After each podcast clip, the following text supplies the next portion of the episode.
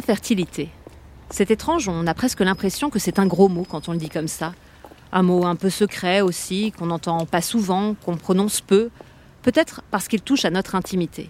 Et pourtant, en moyenne, un couple hétérosexuel sur quatre peut être un jour concerné par des problèmes d'infertilité. Parlez-en autour de vous, vous verrez. Une amie, un frère, une fille, le cousin du cousin. Bref, l'infertilité touche beaucoup de monde, mais c'est un sujet qu'on regarde de loin et qu'on ne connaît pas bien. C'est d'ailleurs pour ça que j'ai voulu faire ce podcast. Au début, quand j'entendais parler d'infertilité, j'avais plein de clichés en tête. Dans mon imaginaire, les couples infertiles, eh bien, c'était des couples dans la quarantaine qui avaient décidé de faire des enfants un peu tardivement et qui rencontraient des difficultés. Et la PMA, n'en parlons pas, c'était une technique réservée aux cas très complexes. Sauf que dans la réalité, eh bien, ce n'est pas que ça. Dans les histoires qu'on entend, dans les salles d'attente, ces couples, eh bien, ils ont tous les âges. Ce sont des femmes, des hommes, pleins d'espoir ou épuisés par des montagnes russes émotionnelles, le temps qui passe, les doutes, les craintes. Dans cet épisode, je vous propose de faire le point sur l'infertilité, pour comprendre euh, qui est concerné, quelles sont les causes, quelles sont les solutions, mais aussi montrer que ce sujet ne devrait pas intéresser que ceux qui y sont confrontés. Bienvenue dans Infertile. Je m'appelle Josepha Lopez, je suis journaliste au Monde, et dans ce podcast, je vous emmène à la découverte du monde mystérieux de la fertilité. Car si dans la plupart des cas avoir un bébé se fait naturellement, dans d'autres, ce n'est pas si simple. Qu'on soit un couple hétéro, deux femmes en couple ou en solo, ce projet est parfois semé d'embûches. Alors suivez-moi à la rencontre de celles et ceux qui pourront vous informer, vous conseiller, vous inspirer. C'est parti, très bonne écoute. Pour parler d'infertilité, notamment des couples hétérosexuels, je reçois le docteur Samir Amama. Le docteur Amama est d'origine syrienne, d'où son petit accent, et il est chef du service de biologie de la reproduction du CHU de Montpellier. En 2022, il a rendu un rapport sur l'infertilité à Emmanuel Macron. Pour rédiger ce rapport, il a réuni un comité d'experts composé à la fois de médecins et de représentants de la société civile. Le but, entendre et donc faire entendre leurs avis et leurs conseils afin d'améliorer la prise en compte et la prise en charge de l'infertilité. Bonjour Samira Mama. Bonjour. Bienvenue dans le studio du Monde. Peut-être pour commencer un petit point de sémantique pour qu'on comprenne bien de quoi on va parler dans cet épisode. Quelle est la différence entre infertilité et stérilité? Infertilité, ça voudrait dire pour euh, réaliser son projet parental, on a besoin d'une aide médicale, autrement dit l'impossibilité de concevoir à la maison. La stérilité, quand il s'agit par exemple, on a pour une maladie grave telle que le cancer, on vous a ôté les deux ouverts, on a oublié de mettre en banque quelques tissus de cortex ovarien, et donc là, vous devenez effectivement définitivement stérile. Comment concrètement évolue l'infertilité en France et euh, dans le monde? Il y a quelques mois de là, je vous aurais dit surtout l'infertilité augmente dans les pays euh, industrialisés, développés, riches. Bah, depuis peu, maintenant, on a des données surtout en ce qui concerne l'homme, le mâle. Eh bien, Là, ça concerne le cinq continents. Autrement dit, si on prend le spermogramme du grand-père, du fils et du petit-fils, eh bien aujourd'hui, on sait que le petit-fils, il a presque pas loin entre 55 ou 60 en moins que le grand-père. Donc vous voyez, il est l'effet transgénérationnel. D'ailleurs, ça fait une trentaine d'années depuis le premier papier de 92 de Mme Carlsen, une danoise, qui a attiré l'attention sur le déclin la qualité et la quantité du sperme de l'espèce humaine. C'est plus facile de mettre en évidence chez l'homme, par exemple, l'augmentation des micropénis, l'augmentation de ce qu'on appelle des anomalies de développement de différenciation sexuelle, du cancer des testicules. Il y a une enquête qui a été faite dans 195 pays qui montre que l'infertilité augmente des 0,3 et 0,4 respectivement chez l'homme et chez la femme. Également, on a la fertilité qui en chute. Et donc, c'est la raison pour laquelle on a aujourd'hui un indicateur, ce qu'on appelle l'index de fécondité, étant défini par le nombre d'enfants par femme. Aujourd'hui, le seuil de remplacement, il est à 2,1 enfants par femme. Voyez-vous, aujourd'hui, si on commence par l'Europe, aujourd'hui, cet index de fécondité, il est aux alentours 1,35. Donc, on est en plein de zone orange avant de passer au rouge. Les États-Unis d'Amérique, c'est pareil. Si vous prenez aujourd'hui l'Asie du Sud, le Japon, la Corée du Sud, le Japon, son index de fécondité, il est à 1. Donc vous voyez, aujourd'hui, on est face à une espérance de vie qui augmente, une natalité qui chute et un index de fécondité qui en baisse. Qui aurait imaginé aujourd'hui l'Inde, un milliard huit de population aujourd'hui, elle se trouve tout juste au niveau de seuil de remplacement. Qui est concerné par cette infertilité? Est-ce que ça vient plutôt de la femme, de l'homme? Est-ce que ça vient des deux? Ça concerne tout le monde. On ne peut plus rester dans notre zone de confort et de dire si ça fonctionne pas, la faute à madame. Il y a un tiers de cas où l'homme est responsable seul de l'infertilité du couple, un tiers de cas où la femme seule responsable de l'infertilité du couple. Et enfin, il y a un tiers de cofacteurs, l'homme et la femme, sans oublier qu'on a 10, 15, 20% d'une infertilité dite inexpliquée, pour laquelle toutes les explorations s'avéraient normales, mais malheureusement, on ne trouve pas d'explication. Si on va le corréler en fonction de l'âge de madame, savez-vous, lorsque la femme a 30 ans, la probabilité, il a une chance sur 4. Lorsque madame a 35 ans, il a une chance sur 3. Lorsque madame a 40 ans, il a une chance sur 2 d'être exposé à un problème d'infertilité.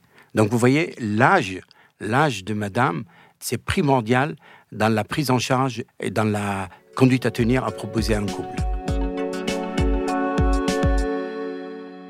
Et est-ce que ces chiffres, ils sont proches de la réalité? Parce que finalement, je le disais en introduction, on s'interroge sur sa fertilité que quand on essaie d'avoir des enfants. Donc euh, finalement, là, ce sont des chiffres déclarés. Quand on dit un couple sur trois, un couple sur quatre, il y a tous ceux qui ne le savent peut-être pas encore. La loi dite bioéthique de 2 août 2021, c'était mini-révolution. Eh bien, je pense qu'il y a une avancée majeure qui consiste à dire aujourd'hui, pour les hommes comme pour les femmes, pour une indication non médicale, ils ont le droit, à partir de l'âge de 29 ans, de mettre en banque quelques ovules pour madame s'ils le souhaitent, ou quelques paillettes de sperme pour les hommes s'ils le souhaitent. Donc pour les femmes entre 29 et 37 ans, et pour les hommes entre 29 et 45 ans. C'est ce que j'appelle une vraie stratégie de prévention. Mais pour être complet, eh bien, cette stratégie de prévention, il faut largement monter en amont. La France aujourd'hui s'est dotée de quatre blancs de stratégie nationale de santé sexuelle.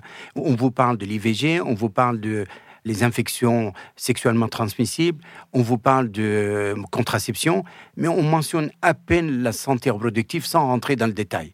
Donc je pense qu'il est temps pour moi de parler dès le collège, chez les ados. Il s'agit ni culpabiliser, ni moraliser, ni leur faire porter les chapeaux, ni paraître comme pronatalistes mais simplement, il faut leur donner, je dirais, des conseils pratico-pratiques.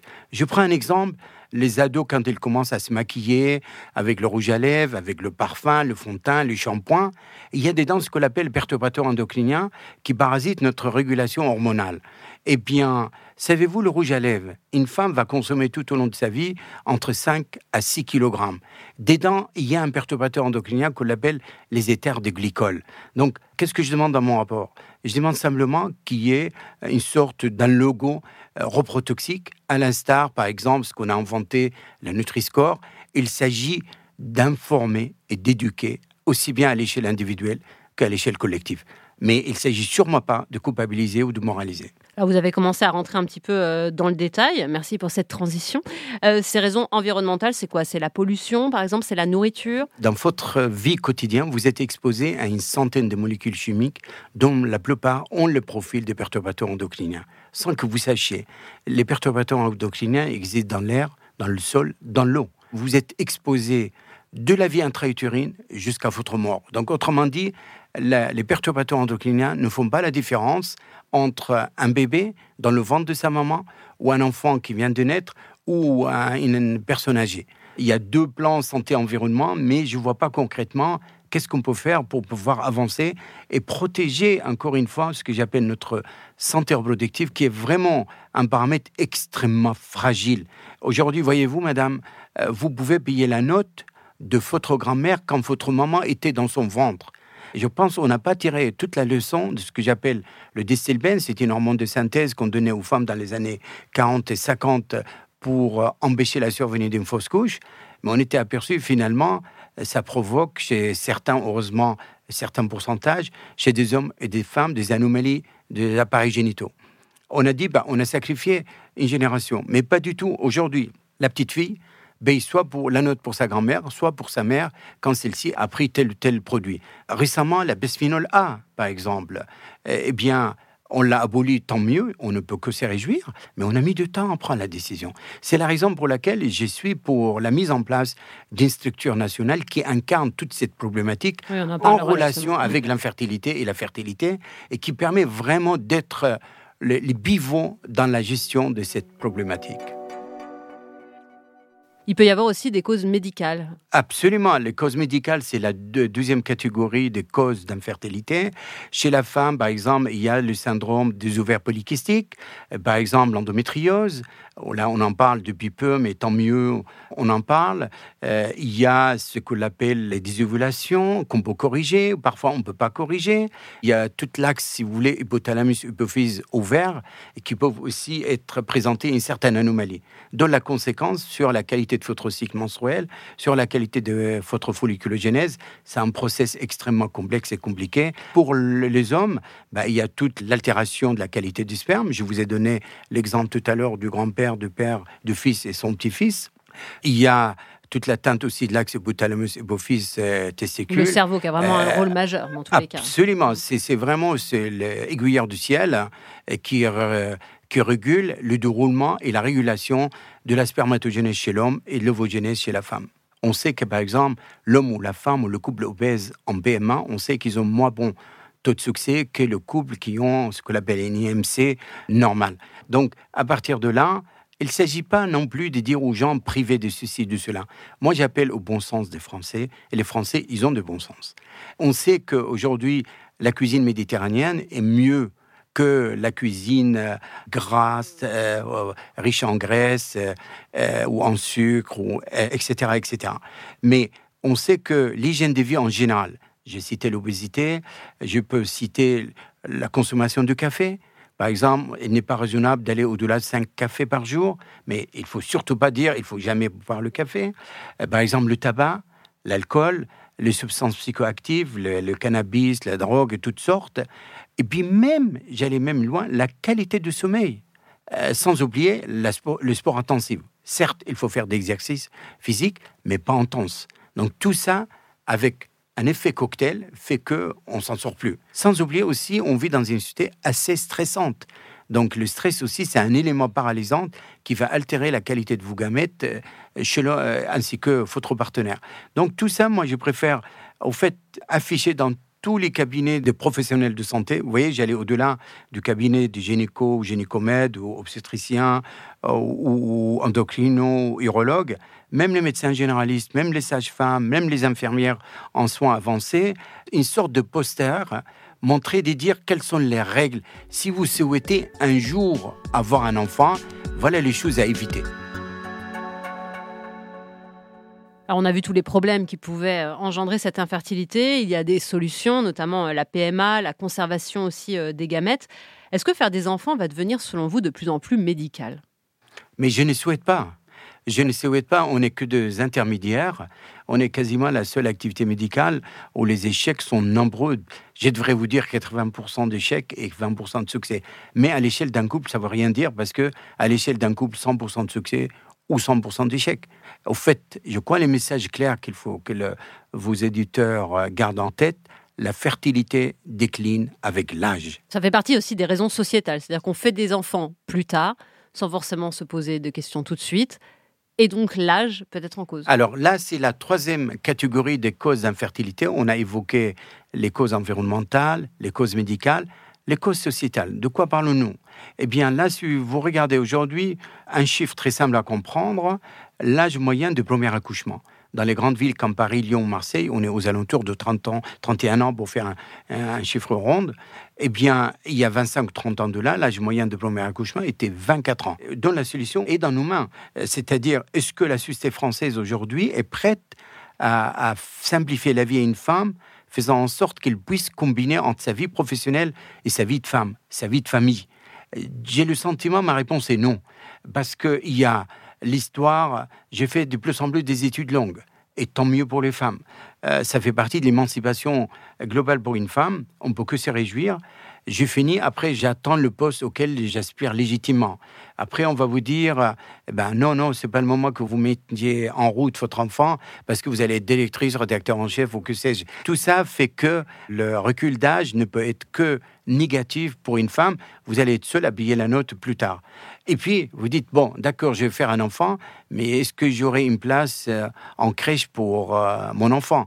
Là encore, aujourd'hui, apparemment, le nombre de, de places de crèche ne suffit pas pour les besoins en France. Bref, si on se compare avec un pays nordique comme la Suède, eh bien malheureusement aujourd'hui, on a un effort à faire en France qui permet à une femme de concilier entre sa vie de famille et sa vie professionnelle. Donc euh, ça c'est le recul d'âge. Mais il y a une deuxième chose que les gens aussi doivent les savoir, ça dépend si par exemple vous désirez d'avoir un enfant ou deux enfants ou trois enfants, il y a un moment à laquelle il faut commencer. Si vous souhaitez d'avoir trois enfants par exemple, il faut commencer à 23, 24 ans. Vous voyez, si vous me dites je souhaite un seul enfant, moi je dis il faut commencer à 28, 29 ans. Cette conception tardive, c'est l'évolution même de de nos sociétés contemporaines aujourd'hui qui fait que de dire eh bien je ferai un enfant plus tard, on verra, et si jamais j'ai un souci, je passe par la PMA. Cette croyance excessive dans les performances de l'AMP, il faut l'arrêter. Il y a trop d'espoir? Il y a trop d'espoir, et après, il n'y a que des déceptions. On a un peu l'impression effectivement de se dire bon, j'attendrai et au pire, dans tous les cas, il y aura la PMA et donc ça va fonctionner. Non, la, PMA, c'est pas une baguette magique. Je crois, il faut qu'il soit clair dans l'esprit de tout le monde. On a occupé l'espace médiatique depuis une quarantaine d'années. Certains pensent que la PMA marche chez tout le monde, mais pas du tout. On Quels sont les chiffres d'ailleurs? Eh ben, moi, je vous dirais 22-23% de taux de naissance par, par ponction. Et puis le reste, ce sont des échecs qu'il faut recommencer. Bref, il faut plus de deux tentatives en France pour avoir 2,4, je crois, ou 2,5 pour avoir le premier bébé. Pour les gens qui ne sont pas du tout dans ce parcours-là, donc la ponction, c'est le moment où de façon chirurgicale, on va aller chercher les ovocytes chez la femme pour ensuite les mettre en culture avec les spermatozoïdes. On a l'obligation des moyens dans notre cher pays. Mais je voudrais bien que je rajouterais, moi, l'obligation des résultats. Et ça, c'est encore un autre chapitre. Rentrons un petit peu dans le détail euh, du plan que vous avez proposé. Vous évoquez euh, de nombreuses pistes dans ces 137 pages de, rapport, et notamment une approche plus holistique. Euh, en gros, comment peut-on faire mieux? Eh bien, je pense à l'instar de ce qui se passe dans la prise en charge d'un malade qui a le cancer. Je crois à cette prise en charge holistique, globale, pour faire simple, qui va même au-delà du médical. Vous voyez, quand vous essayez de faire un enfant à la maison sans aucune aide médicale, et que vous n'arrivez pas, c'est comme le ciel vous tombe sur la tête. Vous voyez, c'est une maladie ressentie comme une maladie honteuse. J'ose pas d'en parler. Parfois, vos proches, vos amis, vos familles. Alors, c'est pour quand? Moi, j'ai tendance à répondre c'est nous essayons, on vous dira quand ça viendra. Savez-vous, dans le monde, il y a autant de personnes infertiles que des personnes diabétiques. Mm. On a plus de facilité à parler de diabète qu'à parler de l'infertilité parce que c'est quelque chose qui relève de l'intime, de ce qui est le plus noble. Ça touche à la famille, ça touche à la religion, ça touche à la société, ça touche à la politique. Et tout est à la fois. En France, avec l'aide des experts de l'INED, nous avons recensé 3,3 millions d'individus concernés par l'infertilité. Mais ces chiffres-là, qu'il faudra les multiplier par deux si on inclut le ou la partenaire. Hmm. Donc à partir de là, on a une population jeune, en âge de procréer, plus de 6 millions de personnes. Donc ce n'est pas rien, c'est une fois de plus, oui, c'est un vrai problème de santé publique. On ne peut pas vous dire ça sans prendre les mesures nécessaires qui permettent d'y remédier et freiner cette augmentation permanente de l'infertilité. dans votre rapport, vous parlez euh, d'information du public, par exemple avec une journée nationale de sensibilisation à l'infertilité, de consultations ciblées à tous les âges, de renforcer aussi la formation des médecins et des professionnels de santé, de développer la recherche dans le domaine de la reproduction humaine et de l'infertilité, et aussi la création d'un institut national de la fertilité, on en reparlera. Euh, je voudrais revenir sur la formation des professionnels de santé. Vous dites qu'ils sont assez peu formés euh, sur la prévention, sur les gestes médicaux qui peuvent impacter la fertilité, sur la prise en compte des expositions, on l'a dit tout à l'heure, euh, environnementales. Dans le domaine de la reproduction humaine et de la fertilité, de nombreux champs de recherche restent encore peu ou pas explorés. Comment ça se fait? Par manque de temps, par manque de moyens, par manque d'intérêt? On a tout à l'heure évoqué l'infertilité masculine. Savez-vous, il y a, avec tout le respect que je salue mes amis urologues, qui prennent en charge l'homme infertile, c'est un et gynéco de l'homme. Mm. Et eh bien là encore, on a une singularité française. Il y a, je crois, 1332 urologues en France, mais il y en a un poignet qui s'intéressent à la prise en charge de l'homme infertile. Je me réjouis aujourd'hui, c'est une spécialité qui se féminise de plus en plus, et que les jeunes urologues, ils s'intéressent à l'homme infertile. Je crois qu'on peut que se réjouir, et à l'avenir, on aura à l'échelle de chaque centre un médecin spécialiste référent dans la prise en charge de l'homme infertile. Enfin, troisième chose, ce qu'on propose dans le rapport, je propose de élargir, faire impliquer les professionnels de santé, les médecins généralistes, les sages-femmes, les infirmières. Je crois pour faire les bilans de base, on n'a pas besoin d'attendre six mois pour avoir son rendez-vous avec les gynécologues, alors que le médecin de famille, elle peut légitimement vous prescrire les bilans de base pour vous, pour votre partenaire, et aller voir le spécialiste avec un bilan déjà fait. Ça permet que d'avancer. Parce que je vous rappelle, le temps, ce n'est pas un allié pour une femme, c'est plutôt son ennemi vous parlez aussi de la création euh, d'un Institut national de la fertilité. En quoi ça consisterait? Vous trouvez qu'il manque comme ça d'un organisme un peu global qui regrouperait tout ça? Il y a plusieurs ministères qui s'occupent de cette question. Ce qui manque, une structure qui incarne, je dirais, cette activité. Alors, vous me dire, il y a l'agence de la biomédecine. Moi, je dis d'accord, mais l'agence de la biomédecine aujourd'hui, il ne peut pas tout faire. Il a un gros chapitre qui s'appelle Les activités de greffe en France. C'est un immense chantier. Et je salue celles et ceux qui sont impliqués dans cette activité. Et il a un, petit chapitre, c'est tout ce qui est PMA et la génétique, euh, diagnostic préimplantatoire et prénatal et postnatal. Mais est-ce qu'on ne peut pas extraire ces petits chapitres, les mettre dans une structure? Ça, spécialisée, en fait. Spécialisée qui ne fait que ça, qui a la charge de prioriser, d'incarner d'abord de prioriser, de décider, c'est quelque chose pour moi crucial, protéger l'espèce humaine de sa disparition. Voilà euh, les enjeux de cela. Et sur la recherche, justement, est-ce qu'il y a assez de recherche? Trouvez-vous normal que dans tous les appels d'offres de l'Agence nationale de recherche, vous trouverez jamais les mots reproduction?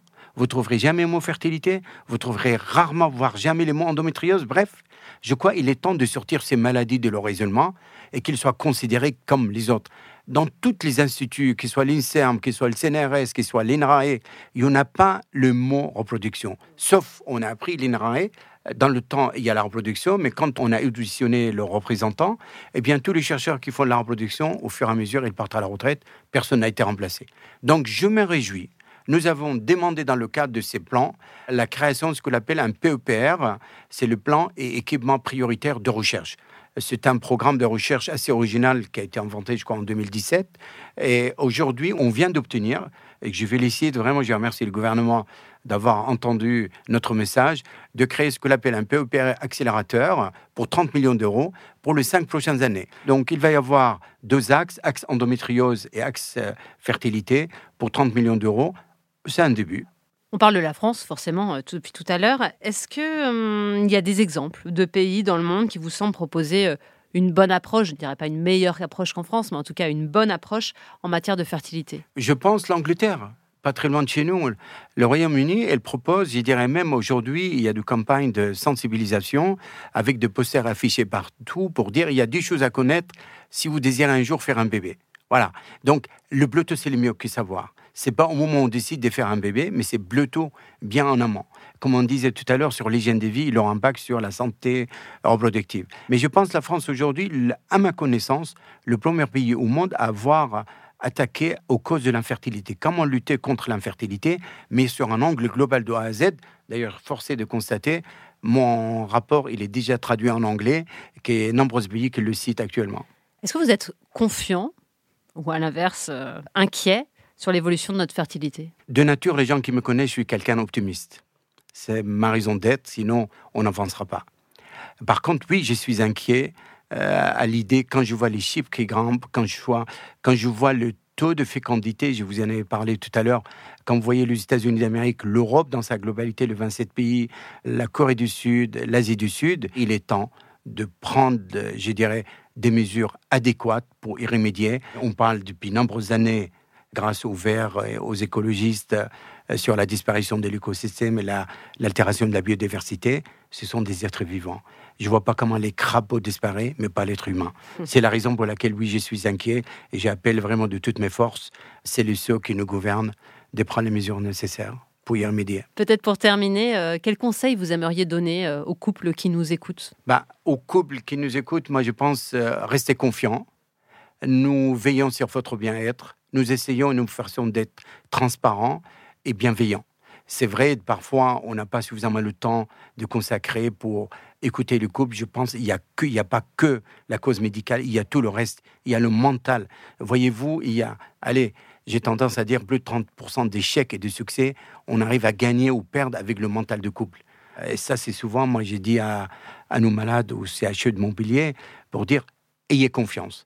On a d'excellents médecins en France. Je crois, il ne faut pas généraliser. Le parcours, il est assez traumatisant. Vous l'avez dit dans votre en préambule tout à l'heure, un, parcours de combattant. Je voudrais qu'il soit le plus humain, le plus bienveillant. Merci beaucoup, professeur Amama, pour cet entretien. Alors, on l'a vu, de nombreux facteurs peuvent jouer sur la fertilité, des perturbateurs présents dans notre environnement, dans notre mode de vie. Notre âge aussi est en jeu, mais aussi euh, des problèmes dans notre corps. Mais pour le savoir, il faut en avoir entendu parler, et ce n'est pas toujours gagné car l'infertilité est souvent tabou.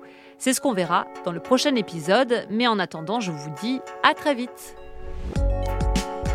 Infertile, un podcast du monde écrit et animé par Josefa Lopez. À la réalisation Jules Benveniste, habillage musical Amandine Robillard.